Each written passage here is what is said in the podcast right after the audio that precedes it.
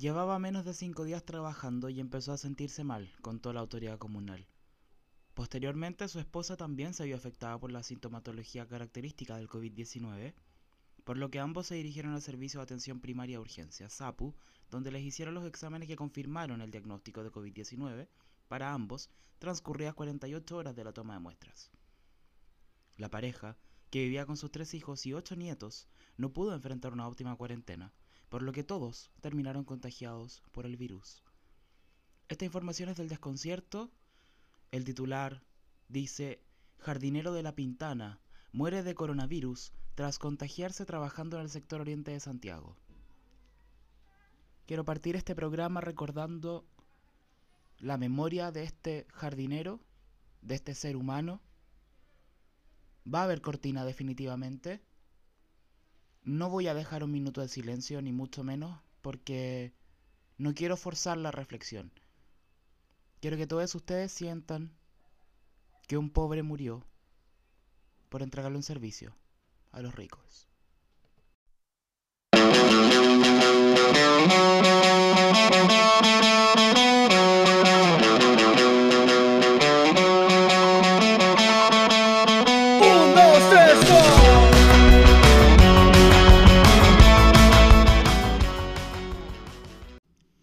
Pasado varios días desde esta información, ya han pasado varias cosas desde que esto ocurrió.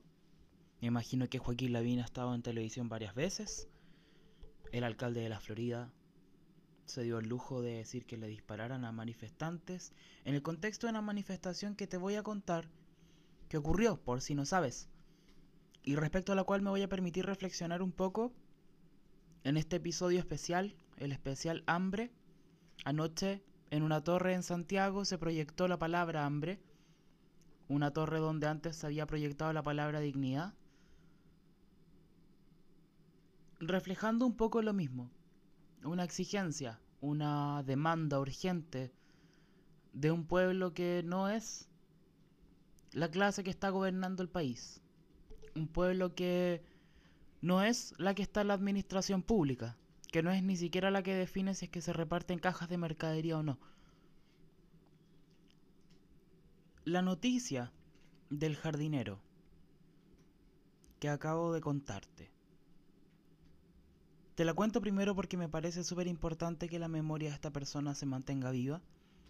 Creo que es un ejemplo súper claro del tipo de mártir que nos van a poner ahora. Del tipo de mártir que la clase obrera va a tener ahora, en este contexto. Y también para que entiendas cómo empezó a gestarse una cuestión que yo no me atrevo a vaticinar mucho, yo no me atrevo a, a proyectar nada, yo no me atrevo a decir que esto es el inicio de o un momento que significa tal cosa. Creo que eso le toca al futuro, creo que eso nos toca por lo menos en unas semanas más, no todavía. Pero por ahora, ¿qué te puedo contar? Anoche reprimieron en la población de Santiago. Y como ya hay un poco de experiencia en la prensa de cubrir en este momento el capitalismo, las manifestaciones, las barricadas, los levantamientos, se farandulizó tan rápido que yo en Concepción lo supe. Yo que no veo televisión. Lo supe cuando pasó. Y ya se está hablando de este fenómeno, ya es algo que ocurrió, ya es algo ineludible. En la noche, el peso de la noche se dejó caer en las poblaciones, los toques de queda fueron resguardados por militares. En calles que todavía olían a lacrimógena, cuestión que me parece súper grave y que me recuerda al manejo que tuvo el Ejecutivo a fin del año pasado que no resolvió nada tampoco. Ni siquiera resolvió la firmeza de, del señor Piñera en, su puesto. No, no aportó en nada más que en listas de muertos, que en delitos cometidos por parte del Estado, que en razones para seguir peleando. Y varias personas venimos hace rato pensando el cómo pelear, pensando el cómo se pelea. No tratando de poner técnicas militares ni mucho menos. Por el contrario, yo personalmente vengo hace un tiempo diciendo que, que esto no es militar. Que este tipo de pelea no es militar, que es otra cosa. Que... Te lo pongo en concreto, que en Concepción seguirse juntando en tu capel con O'Higgins a pelear contra los mismos carros blindados no tiene ningún sentido. Y anoche lo que pasa en Santiago rememora lo que pasó de octubre a enero, digamos. La misma clase, con demandas similares, que es más o menos que no hay trabajo, que no hay pan, que no hay dignidad. Peleando contra la misma reja de la casa del poder. Y digo que es una reja porque no lo quiero humanizar. Porque me duele mucho pensar que algún ser humano sea capaz de disparar directamente con un chorro de agua con químicos contra alguien de su misma especie, de su mismo país. Entonces, en este momento de lo que ha pasado, los vecinos, las vecinas y las vecinas del bosque están pateando la reja de Sebastián Piñera. Y esa reja son las fuerzas especiales. Ahora, como toda reja, es material y no está viva, entonces si algo se rompe, se reemplaza. Y me encantaría que las fuerzas especiales escucharan eso. Que tampoco... Tampoco son tan importantes para ellos igual. Tampoco son tan importantes para ellos. Esa casta que está en las últimas. Y cuya seguridad tú estás velando, si te hablo a ti, no se preocupa ni siquiera porque tú mantengas los privilegios cagones que te entregó. Y esta es la primera y última vez espero que use un garabato en este en este podcast. Privilegios cagones que te entregó. Porque tampoco entraste a su clase, tampoco entraste al Club Manquehue, tampoco entraste al Club Concepción. Tampoco entraste al Club Providencia.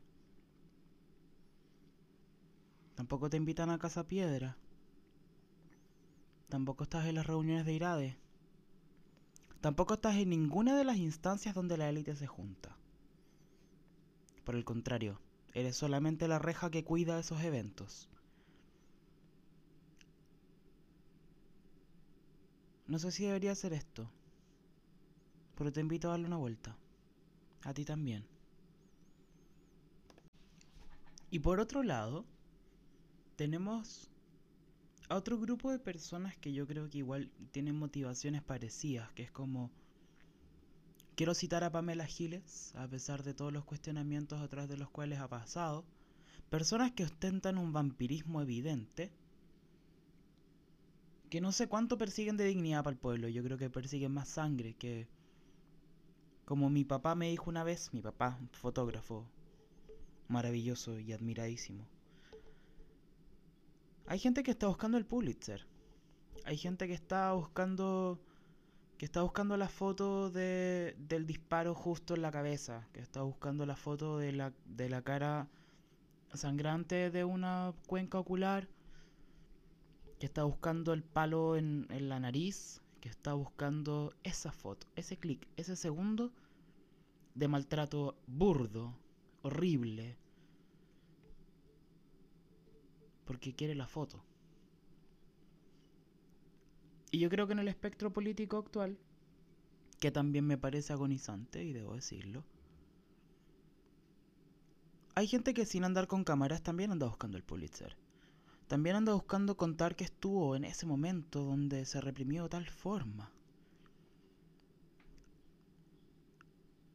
Recuerdo la, ver una foto hace unos meses cuando la gente andaba en la calle y se abrazaba, bueno, una porción de la gente, la que no, la que no estaba rompiendo las aceras.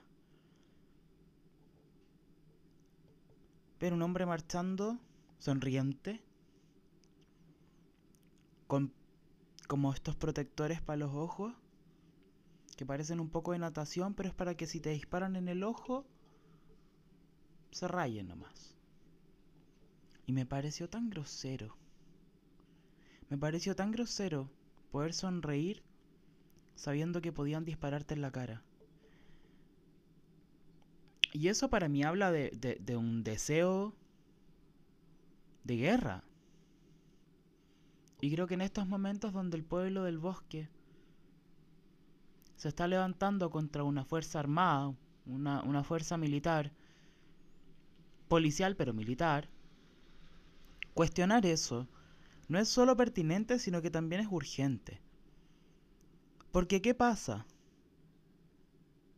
En respuesta a esa represión, en respuesta a los disparos, a los chorros de agua, ¿qué hay? Piedras. Y tampoco se trata de académicamente ir a decirles, mira, la teoría marxista, la teoría no sé qué, dice que lo que ustedes deberían estar haciendo es generar estas instancias de apoyo mutuo. En absoluto, o sea, debiese ser algo que naciera del propio pueblo. El propio pueblo debiese por sobrevivencia, por instinto incluso, estar pensando en las formas a través de las cuales puede asegurar la, la sobrevivencia colectiva. Pero parece que ese momento está muy lejos. Parece que convenientemente para el poder se ha situado la idea de que antes de pensar en eso, antes de pensar en un futuro mejor, hay que conquistar militarmente a una de las policías mejor preparadas del mundo. Se compraron insumos a Israel. A Israel. A Israel. Al ejército criminal iba a decir más grande y más cochino, pero estoy obviando varios otros. A Israel. Los carros lanzaguas que ayer usaron para dispararle a la gente que estaba pidiendo que por favor les llevaran comida son traídos de Israel. De Israel. No me canso de decirlo. Y hay, una, hay un insumo, una imagen que ha dado vuelta también por redes sociales, que es del Partido de Igualdad, donde dice que cada bomba lacrimógena que se lanzó en el bosque cuesta 15 kilos de arroz. Entonces, un presidente que corrió a Cúcuta a remangarse la camisa blanca y codearse con todo el mundo para quedar parado al lado de Juan Guaidó y entregar no sé cuántas toneladas de ayuda humanitaria que ellos mismos quemaron. ¿Por qué no hace lo mismo por su propia gente? Yo no pensaría que por lo menos por una estrategia electoral lo haría. Uno pensaría por último, mira, sálvate la cabeza, que no te recuerden como te van a recordar si es que sigas haciendo lo mismo. Y trata de, de sobrevivir políticamente igual. Pero no, ni siquiera. Ni siquiera por limpiarte la imagen, ni siquiera por, por pasarle la banda a alguien de tu mismo conglomerado. El odio contra la pobreza es mayor. Es mayor el odio contra los pobres y las pobres. Y yo no sé qué tipo de placer parafílico hay tras ver pobres un poquito menos pobres, no más que son las policías, maltratando pobres precarizados. No, no, no me lo explico. Tal vez no llego a esos niveles de perversión, pero no me genera nada de placer. Y aquí le estoy hablando tanto a la derecha autoritaria como a la izquierda que se mal llama revolucionaria. Porque esta izquierda que se mal llama popular y que le canta este tipo de enfrentamientos, parece que nunca se hubiese dado cuenta que la mayoría de los heridos son del pueblo.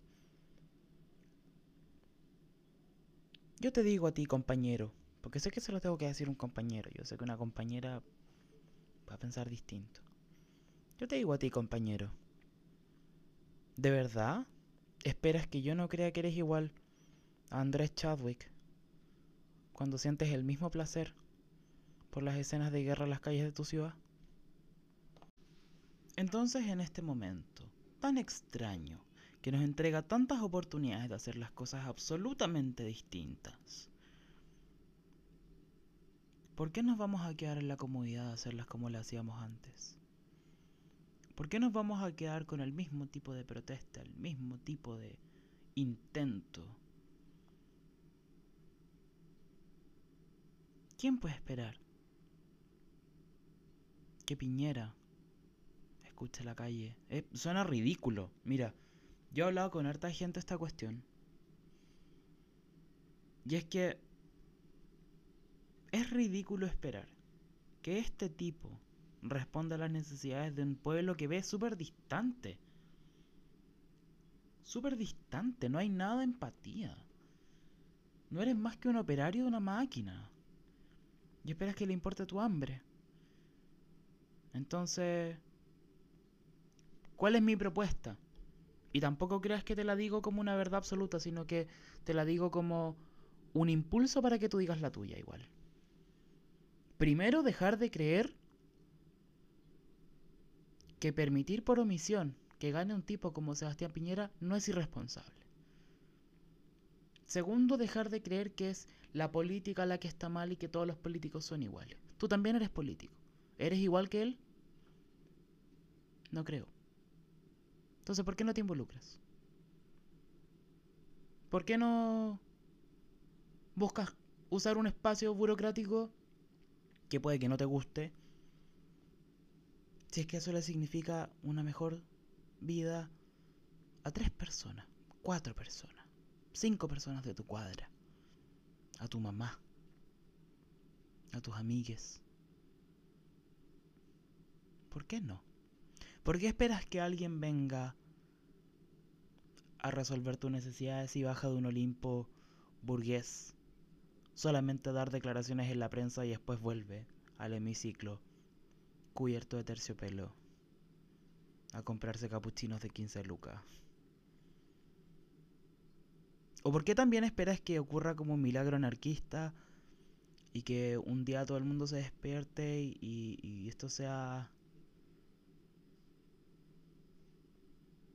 una guerra. ¿Por qué esperas que ocurra como una guerra que cambie las condiciones? Si esto ha sido forjado con guerra, ¿qué cuestión distinta vaya a sacar a través de la guerra? Mi propuesta es que dejemos de actuar como si no fuese todo esto importante. Que dejemos de actuar como si diera lo mismo. Como si fuese una libertad que tienes el vivir egoístamente, el mantener tu purismo de ser un militante anarquista tan, pero tan, pero tan respetable que no vota. Deja el ego un poco igual. Y esa es mi propuesta y me encantaría saber cuál es la tuya. Este es un episodio especial. Va a ser titulado El especial de hambre.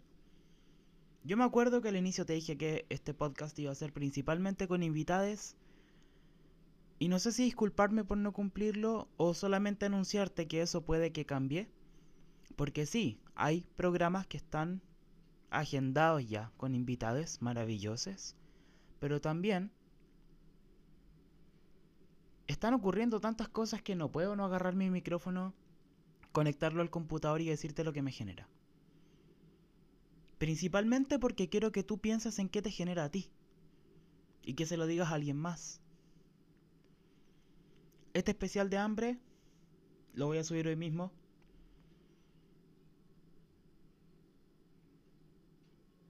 No es solo un especial. Vamos a seguir hablando de esto. Sí, vamos a mantener la línea editorial filosófica. Todavía está agendada la grabación con dos profesoras maravillosas y con dos hombres maravillosos, con quienes vamos a hablar de teoría. Pero también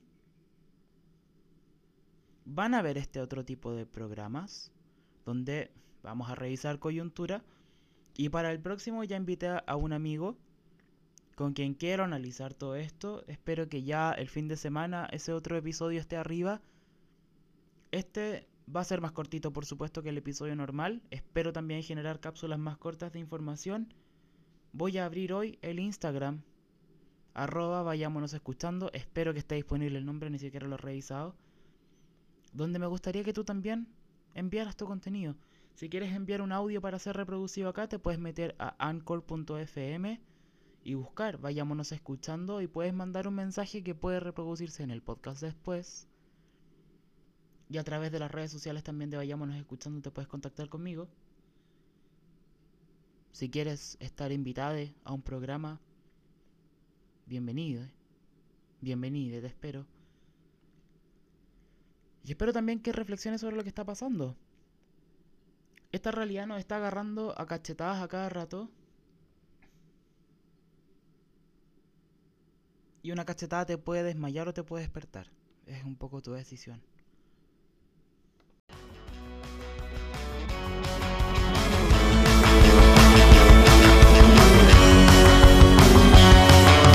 No me cabe en la cabeza que volvieran experto en robar y reprimir.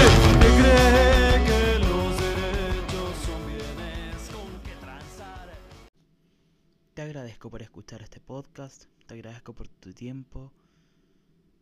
Te pido que por favor te cuides, que tomes infusiones de jengibre con canela, con miel. Bueno, sin miel si es que eres vegan. Que recuerdes que la persona que debería estarnos cuidando nos está tirando gases tóxicos en plena pandemia respiratoria. Más que nunca, autocuidado. Un abrazo en estos tiempos en que no se puede.